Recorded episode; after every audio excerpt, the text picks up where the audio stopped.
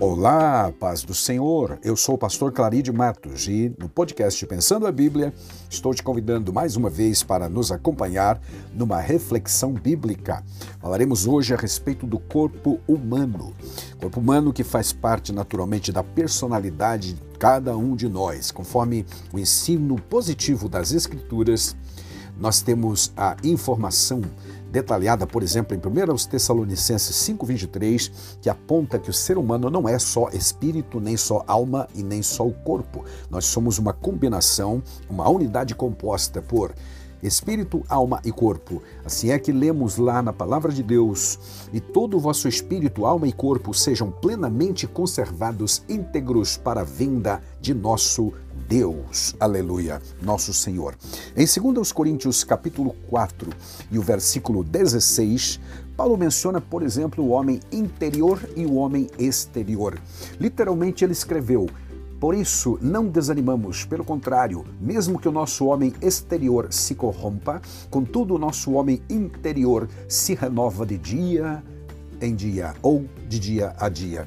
Glória a Deus. Portanto, neste outro versículo nós temos a informação de que há pelo menos duas partes o homem exterior e o homem interior. Entendemos sempre o homem exterior como sendo a parte física, visível, palpável, a carne, ou seja, o nosso corpo humano. E a parte interna, ou seja, o homem interior, é composta então por espírito e alma, conforme lemos em texto que já citamos de primeira carta de Paulo a Tessalonicenses, aos Tessalonicenses, capítulo 5 e o versículo 23. Ainda podemos citar Hebreus, capítulo 4 e versículo 12, onde igualmente encontramos essa esta constituição do ser humano atingido pela palavra de Deus. Diz literalmente assim o texto sagrado: porque a palavra de Deus é viva e eficaz e mais cortante do que qualquer espada de dois gumes, e penetra até a divisão de alma e espírito. Mas antes disso, entre é, penetra até o ponto de dividir alma e espírito, exatamente, juntas e medulas, e é apta para discernir os pensamentos e propósitos do coração. Mais uma vez, aparece aqui alma e espírito. Tiago capítulo 2, 2 e versículo 26 o apóstolo escreveu o seguinte: Porque assim como o corpo sem o espírito é morto, assim também a fé sem as obras está morta. Naturalmente, o argumento dele é sobre a fé inoperante, a fé que precisa demonstrar obras. Mas para o nosso propósito desta rapidíssima meditação, nós ficaremos com a, a metáfora que ele usa, ou seja, nem é metáfora, é uma um ensinamento doutrinário realmente. O corpo sem o espírito, diz ele, está morto. Portanto, amados, mais uma vez a menção do espírito no contraponto do corpo, e é, portanto, o espírito que vivifica o corpo. E aí surge uma grande questão debatida por muito tempo. Afinal de contas, quando tratamos da entrada do pecado na raça humana, quando houve a queda do homem, quem pecou na verdade? Foi a alma, foi o espírito ou foi o corpo? Ou foi ambos? Na verdade, toda a natureza humana está contaminada pelo pecado, é o que a Bíblia Sagrada também nos informa. Todos pecaram e destituídos estão da glória de Deus. Então, o corpo sofre a, a, alma também, evidentemente, está condenada se não estiver salvo em Jesus, e o espírito da mesma forma, porque não dá para separar. Alma e espírito são inseparáveis. Na morte física, o corpo naturalmente será sepultado, vai decompor-se na, a sua, na matéria lá na terra ou no túmulo, mas o espírito e a alma vão voltam para Deus, que o deu, é o que diz Eclesiastes capítulo 12 e o versículo 7. Volta a Deus que o deu, diz o texto sagrado lá, naquele versículo conhecidíssimo de Eclesiastes capítulo 12, nas meditações, nas considerações filosóficas do sábio Salomão. O texto literalmente diz o seguinte: o versículo 7 já citado. E o pó volta à terra como era, e o espírito volte a Deus que o deu. Vaidade de vaidade, diz o pregador, tudo é vaidade. Ele Labuta, no caso o sábio Salomão, neste livro sobre a questão das vaidades, que tudo é transitório, tudo é passageiro, efêmero e nem valeria a pena. É um fatalismo humano dentro da filosofia debaixo do sol, a vida do sábio. Mas o que se destaca em todas essas passagens que lemos é são duas partes principais: a parte espiritual interna, o homem interior, como diz Paulo lá em 2 Coríntios 4:16, e também o homem exterior, ou seja, o corpo. Bom, nós vamos nos deter um pouquinho sobre o corpo. O corpo que na filosofia antiga era considerado como um estorvo à alma ou então uma prisão para a alma, ou ainda que a matéria, o corpo era eminentemente mal e que o espírito era bom. Por isso não havia não havia harmonia plena entre o espírito e o corpo. Consequentemente, também, o espírito não via a hora de desvencilhar-se do corpo, partir livremente.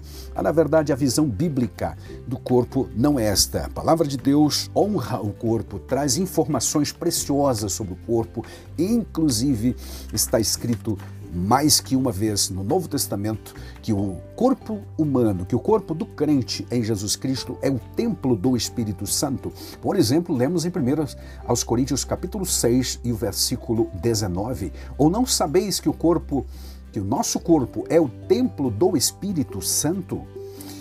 Que habita em vós, proveniente de Deus e que não sois de vós mesmos? Ainda no versículo 20, porque fostes comprados por bom preço, glorificai, pois, a Deus no vosso corpo e no vosso espírito, os quais pertencem a Deus. Mais uma vez aqui a parte imaterial e a parte material.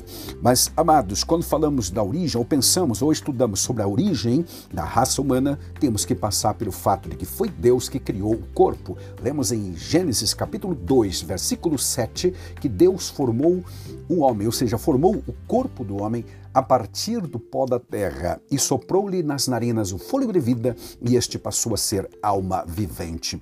Deus não fez isso com nenhum outro animal. É verdade, é, fez os demais bichos, os demais animais também do pó da terra, mas em nenhum deles soprou, diz o texto, o fôlego de vida da mesma forma. E ainda mais em no capítulo 1 de Gênesis, versículo 26, 27 e 28, somos informados de que fomos nós, humanos, criados à imagem e semelhança de Deus, tanto o macho quanto a fêmea, tanto o homem quanto a mulher.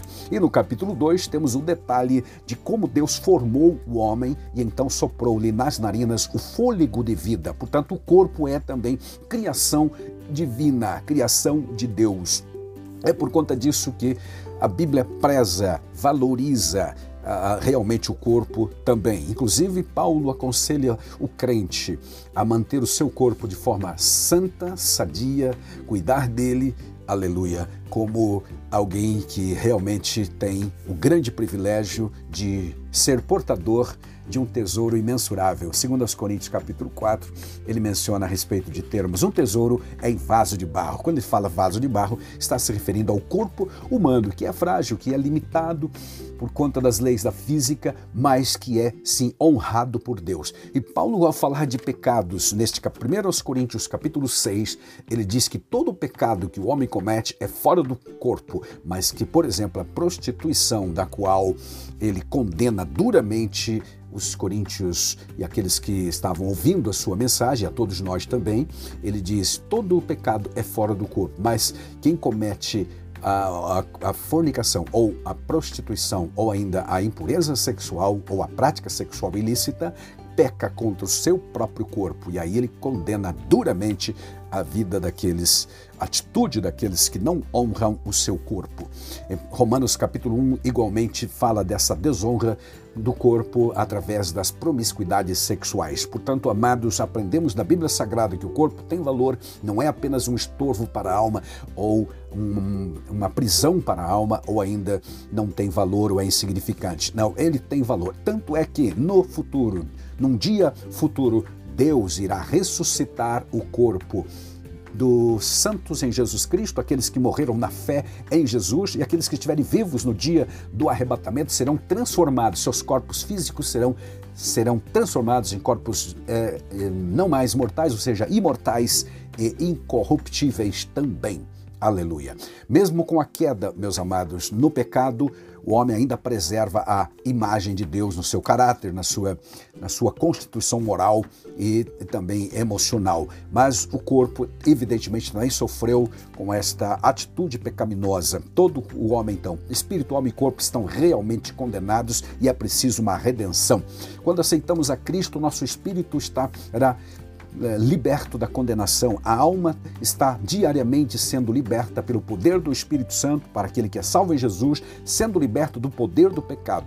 Mas futuramente seremos livres da presença do pecado, porque a Bíblia diz lá em Romanos capítulo 8 e versículo 23 principalmente esse texto, que haverá uma redenção para o corpo. Então Deus valoriza o corpo que ele mesmo criou do homem, inclusive ressuscitando-o no último dia, ou, como eu disse, transformando-o.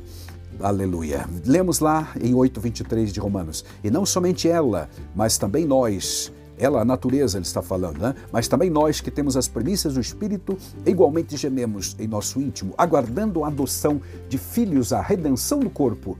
Aleluia. A redenção do corpo é exatamente a glorificação que sucederá quando Jesus voltar e então ressuscitará aqueles que morreram em Cristo e transformará aqueles que estiverem vivos. Deus nos abençoe grandemente. Esta é a visão rapidamente e básica do que a Bíblia ensina sobre o corpo humano. O corpo humano, portanto, é aleluia, criado por Deus, é dignificado porque tornou-se é, morada do Espírito Santo. Mas é claro, o pecado deturpou toda esta visão e hoje você tem uma visão secular do corpo, como, por exemplo, a questão do hedonismo, do narcisismo e dos prazeres, portanto, né, hedonismo, que são exacerbados em relação ao corpo, o narcisismo, que fala das vaidades tolas e do amor a si mesmo, das, das, dos excessos, etc. e tal, relacionados ao corpo. Também fala-se da erotização de, e libertinagem, onde as pessoas têm, procuram ter essa liberdade e autonomia sobre o corpo, achando que o corpo é meu, faço o que eu quero, mas na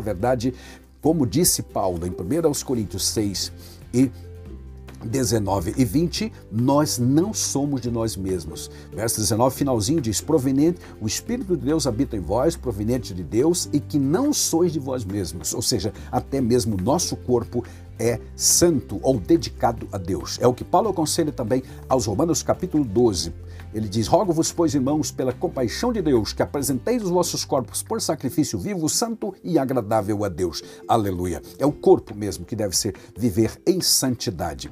É evidente, amados, que o corpo por si só, ele não tem vida, como lemos aqui em Tiago. E, na verdade, a alma que mora no corpo é que instiga esta pecaminosidade quando ela não está salva e remida. Mas o crente em Jesus Cristo vive uma vida de santidade, conduz-se pelo mundo de forma prudente, de forma adequada, de forma tal que agrada ao nosso Deus. Glória a Deus. Criado então da terra à imagem e semelhança divina, o homem é constituído de três substâncias: espírito, alma e corpo. Nessa concepção, não podemos pecar com o corpo sem afetar o espírito e a alma. Então, Deus nos guarde em santidade para o dia glorioso do arrebatamento. Amém.